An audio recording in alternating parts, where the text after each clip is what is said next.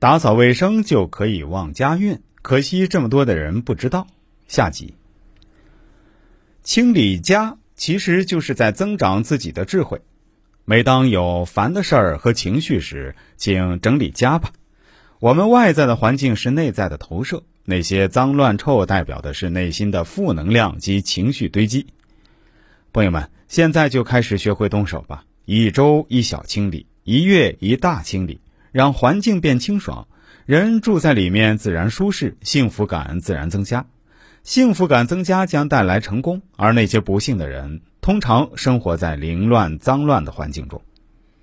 家里的脏乱也会带来思想的混乱，清理家就等同于清理大脑中的垃圾，智慧自然会增长。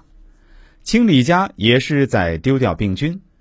我们路过垃圾场，习惯掩住鼻子快走，长期待在脏乱的家，如垃圾场。久入兰室不闻其香，久住脏屋不觉其乱。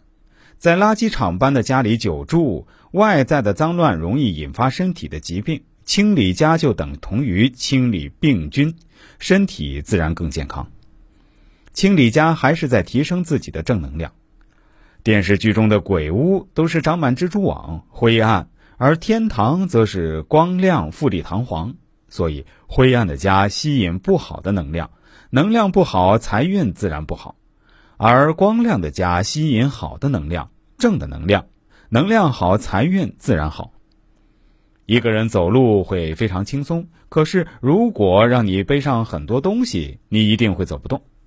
家里的东西塞得太满，就会导致家里的能量非常笨重，无法正常的运作，更不可能带来美好的感觉。把那些多余的清理掉之后。所带来的是非常轻松清爽的正能量。更重要的是，清理家就是在清理你的心灵。我们的家通常堆放很多闲置物品、衣服，这些的能量非常负面，犹如古代皇帝三宫六院七十二嫔妃，真正被皇帝宠幸的只有几个妃子，其他的嫔妃们就在后宫抱怨、算计、怨恨、勾心斗角。而那些闲置的物品，长期因没有主人使用，散发的能量也是怨恨负面。最好的方法就是把这些丢掉，或者送人，让他们拥有新的主人。